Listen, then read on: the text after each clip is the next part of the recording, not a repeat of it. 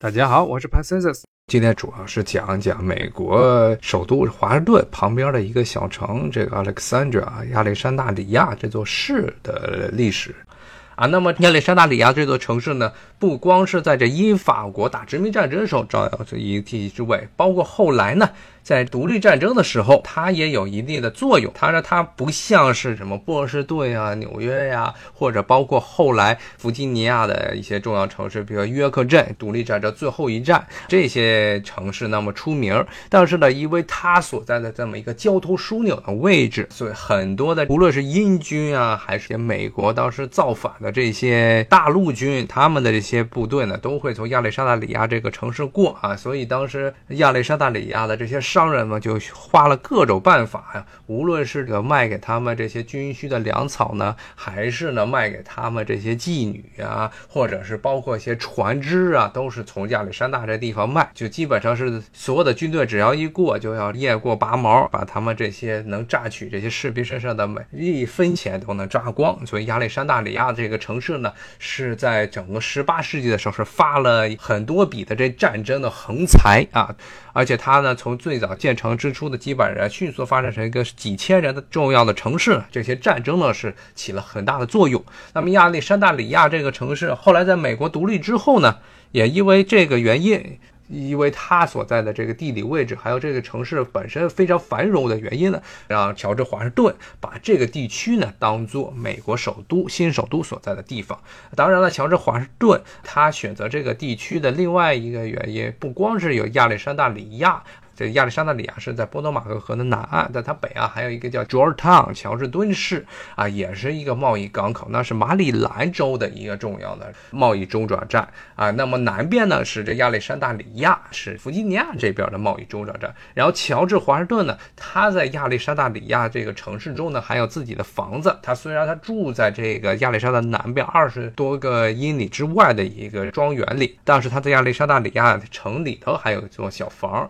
然后呢。不仅如此呢，他呢，同时还参股投资了一家挖运河的公司。我刚才说的波多马克河呢，是一条非常宽、非常深的河流，非常适合于做内地这些农业物资啊，各种物资向英国出口的一个贸易中转站。但是呢，波多马克河的中游地区呢，有很多的湍流和瀑布，所以不太适合于船运。所以当时为了能把这个波多马格发展成一条黄金水道呢，所以当时这弗吉尼亚这边的有钱人呢参股建立了很多的这些运河企业，包括华盛顿他也参股了一家企业，而且这些企业的总部呢都是在北弗吉尼亚这一块儿，所以当时。呃，在讨论华盛顿建成城址的时候，乔治华盛顿他坚持要求必须把亚历山大里亚划到这个新首都里去啊。当时亚历山大里亚的这些市民呢，其实也非常的高兴啊。当时觉得说，哎呀，这个是要建成一个新的首都。当时大家想着，呃，欧洲那些城市建成的一些观念呢，首都在哪儿呢？肯定是那个国家最大的城市，比如说什么伦敦啊，比如说像什么巴黎啊。他们想着这个华盛顿虽然是一座新城，但是它以后也会发展成一个可以说全国数一数二的大城市。其实，乔治华盛顿本人，包括了当时美国的那些政客，也是这么想的。说华盛顿这城市呢，你看地理位置这么的优越啊，然后又是在这个英国人最早开发的这片殖民地上面这建立的城市，一定以后能发展成一个当时的，包括很多当时美国政客的回忆录写的，说这个城市以后会比你这个欧洲的巴黎，比一些波多。马个河就是美国的塞纳河啊，是这么的一个想法。所以当时呢，亚历山大里亚的市民也非常高兴，而且呢，其实是相当于他们的一个同胞乔治华盛顿，他也算是阿里亚山大里亚的市民，是到了他们的总统，所以呢，非常支持把亚历山大里亚划到美国的首都华盛顿这个新城市之中。乔治华盛顿他在任的时候呢，这新的首都华盛顿还没有建成，他是不是以亚历山大里亚这个城市作为原型来建造，而是在波多马克河北边，也就是乔治敦那个城市的东边那么一片的低洼，有些地区甚至是沼泽的这个地方建的新城。当时乔治华盛顿。作为美国第一任的总统，他在就任的时候，这华盛顿这个城市还没有建完，所以他呢一直是开始是在纽约，然后是在费城完成自己总统任期。期的。那他完成自己的总统任期呢，回到这亚历山大里亚的时候，亚历山大里亚的居民呢，还自发的给他办了一场大的舞会啊。而且呢，基本上是按照当时这欧洲这些王室啊，这些国王来访的时候的这个规模，给他办了这么一场舞会。当然了，所谓的不是规模了，这个排场规模要小得多，而且只是在自己城镇中的酒店，叫盖茨比。这个酒店到现在还在亚历山大里亚里面。游客可以去那玩，在盖茨比这个地方办了这么一场大的舞会。顺便说一下，Gatsby 酒店或者酒馆这个地方呢，在美国历史上非常有名。在独立战争的时候，乔治华盛顿作为美国大陆军的统帅，他经常把这些政客拉到盖茨比这个酒馆来谈论政事，而且包括弗吉尼亚本地的很多的乡绅啊，有钱人呢也经常喜欢来盖茨比办这种事情。不光是乔治华盛顿在这儿，在他这个总统卸任的时候是是。市民们在这儿给他办了一场舞会。后来，美国的。另外一个一历任的弗吉尼亚出身的总统叫托马斯杰弗逊，他竞选成功的时候呢，啊，也是在盖茨比这个酒店去了那儿就可以看见，这是一个很小的酒店啊，在这儿办了一场庆功宴。所以早期的时候呢，弗吉尼亚这个州呢被称之为美国的总统州，因为这个州出身的总统的数量是最多的，但是绝大部分都是在美国建国的早期，因为当时弗吉尼亚被认为是美国最富有，同时也是这个。受教育程度最高的这么一个州啊，所以很多有影响力的早期的政客都从这儿出来的。回到刚才的话题，说这个华盛顿他从总统位上退休的时候，亚历山大里亚的市民们是把他当做国王一样的来看待，然后庆祝他这个荣归故里的。但是这些亚历山大里亚的市民没有想到，他们的命运即将转变，特别是。当这个托马斯·杰弗逊总统上来之后呢，这些亚历山大里亚的市民发现他们的命运啊有了质的改变。为什么这么说呢？啊，我知道美国是所谓的三权分立的国家，所以总统呢，包括乔治·华盛顿，包括像托马斯·杰弗逊，包括还有很多像门罗这些美国早期的总统，全是弗吉尼亚人。他们当然希望能够给自己的这个家乡呢找些利益来，但是呢，美国这个地。地方呢，因为存在的这行政权和这个立法权的分离，所以呢，在国会里呢，对总统的权利，包括呢，甚至是联邦政府直辖的这华盛顿这城市，都有很强烈的消极的作用。像华盛顿的市民呢，包括亚历山大他们的这些市民，最早一开始是非常支持说建立新城，然后在新城中作为首都的居民来生活的。但是呢，国会。啊，里面居然没有他们的一个代表，因为美国的国会按照美国宪法的规定呢，必须里面的这些，特别是参议员，都必须是州美国的这些州一级的这个行政单位，他们这派出来的代表，而这些人呢。他们不愿意让自己的这个投票权呢，被因为新建的这个首都哥伦比亚特区，这个首都是以哥伦布的名字命名的，哥伦比亚特区华盛顿市，不希望呢这个新建的这个行政单位的人把他们的这些投票权给稀释了，所以他们坚决反对这华盛顿的市民，包括亚历山大里亚的市民呢，是拥有这个投票权，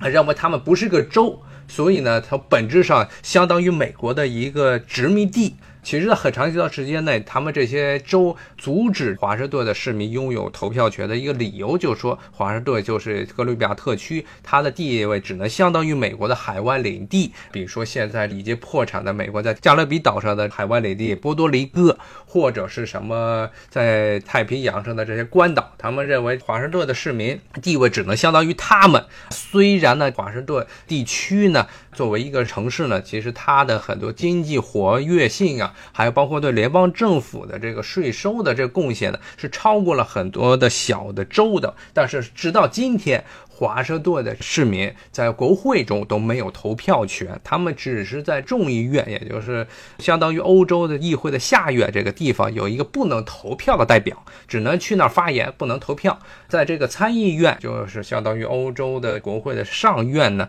里面呢就没有人。而且每一次，直到今天，华盛顿这些市民请愿要求在国会中他们有投票权的时候，有美国国会中的这些参议员，特别是参议员，全部都是反对。因为他们不希望有一华盛顿的这些人派代表过来稀释他们手中的攥有的这些政治权利。如果你来华盛顿这个地区玩，你没看他们这个地方的这些车牌上都写着一句话，说 “taxation without representation”，就说就我们要交税，但是我们没有代表。这句话呢是最早这个美国这些殖民者造英国反的时候说的，说他们这些殖民地的在英国本土，在伦敦的威斯敏斯特这个议会里没有代表，所以他们要造反。但是呢，结果呢，华盛顿城市呢作为堂堂美国的首都，在国会中也没有代表权，而且直到今天这个症结都没有办法被解决掉啊！这也是美国这个政治的一个奇葩啊！但正是因为这个原因呢，亚历山大里亚这个城市后来就发现自己非常。不爽，很多这些政治方面的问题，尤其是国家大政方面的问题啊。亚历山大里亚，它作为一个曾经非常辉煌的城市，居然没有任何的发发言权，而且居然成了美国这个新兴国家的二等公民。不仅如此呢，华盛顿这个城市后来的发展越来越对亚历山大里亚不利。为什么这么说呢？因为华盛顿这个城市，首先它规划的时候是建在波多马克河的北边，与这个 Georgetown 是连在一块的，而亚历山大里亚的这个城市呢，是因为乔治华盛顿坚持才被纳入到华盛顿首都里头去的。所以呢，后来在这个火车还没有出现之前，这 些城市的对外的交通啊、贸易主要是靠河运。所以乔治烫、乔治烫这个城市呢，后来发展成了华盛顿啊首都的主要的这个贸易港口。而亚历山大里亚呢，因为它属于华盛顿，它又不能够和与自己毗邻的弗吉尼亚州呢。直接发展交通关系，所以这个城市呢，它的很多的这些贸易往来就受了非常严重的影响，就是它把它的很多的贸易功能都抢走了。而且呢，第二呢，是华盛顿这个城市呢，它本身城市的发展并不像人们一开始想象中的那么样的迅速。诚然，在十八世纪的时候，这些所谓的主要的这些大宗货物的出口呢，还有贸易呢，都是靠船运。但是呢，到了十九世纪的时候，这火车就出现了。火车出现之后呢，就剥夺了很多所谓靠河流发展起来的城市的他们的经济繁荣。而且更重要的呢，北美这块土地呢，一开始这些殖民者并没有发现什么重要的矿藏资源，啊，只能够种农作物。但是呢，由于欧洲大陆的工业革命这如火如荼的展开，那么这些铁矿、这些煤矿、这些重要的。这些工业原材料呢，成为了美国经济发展的主要的推动力。而这些矿藏呢，其实主要是在这个美国东北部，特别是现在的纽约呀，就包括新英格兰呀，包括宾夕法尼亚这一带山区里呢，是富含铁矿。所以后来这些工业全部都跑到北边来了，南边的这些依靠与这个欧洲大陆做生意的这些种植园经济呢，反而就落后了，而且城市也没有发展起来。结果呢？就造成了这么一个非常尴尬的局面，就是一开始这些美国的这些政客都是觉得华盛顿城市会发展成啊一个像悉尼、伦敦和巴黎的大城。结果呢？因为这个美国经济它的变化、交通的变化，还有包括这华盛顿城市本身的政治的变化，造成了一开始人们的这种美好的愿望都没有得到实现。而且最糟糕的还有一点，就是华盛顿它作为美国政治的中心呢，在美国19世纪上半叶这一段政治史中，一直处于一个废奴主义为主的地方。因为华盛顿这个城市虽然从美国地理上和文化上来说是属于美国南方，但是它大部分的这些政客，由于这美国后来北方经济的发展，大部分的人呢，包括呢政治上影响力都来自北方，所以华盛顿城市呢是一个废奴主义盛行的城市。而亚历山大里亚，它作为一个港口，后来之所以这个经济在十九世纪初还能有所发展，是依靠着它的贩奴业。实际上，到了十九世纪初的时候，亚历山大里亚它最重要的经济收入已经变成了贩运黑奴。所以呢，如果这个时候继续待在华盛顿这个联邦政府首都底下呢，它这个城市它的这个奴隶贸易业就可能遭受致命的打击啊！如果今天去亚历山大里亚逛，你会发现这个城市中还有一个这黑奴博物馆。那个博物馆的前身呢，其实就是当时亚历山大里亚港的最大的一个奴隶贸易公司，它的这个地下室里全部都是地牢，关着的都是被买卖的黑奴。当时呢，其实亚历山大里亚呢，在十九世纪初是整个弗吉尼亚地区、波多马克和沿岸地区最大的奴隶贸易港口。所以呢，就是刚才上面所说的这些原因，造成了后来亚历山大里亚的市民呢，一直坚持要求从华盛顿州分离出来。所以呢，后来在一十九世纪四十年代的时候呢。无论是联邦政府还是弗吉尼亚州政府，都最后同意了，说亚历山大里亚从华盛顿剥离出来，重新回到弗吉尼亚州里去。所以后来呢，基本上有五十年左右的时间呢。亚历山大里亚作为了在我们华盛顿的地下一个所属的城市，曾经有这么一段历史，但是现在呢，已经重新变成了弗吉尼亚的一座城市。当然了，在亚历山大里亚，它的这些郊区呢，还有很多的原来最早华盛顿这个城市做规划和勘探时候留下来的一些奠基石都还在啊，这也是唯一能证明亚历山大里亚曾经是华盛顿一部分的一些证物。嗯，咱们下回再聊。再见，拜拜。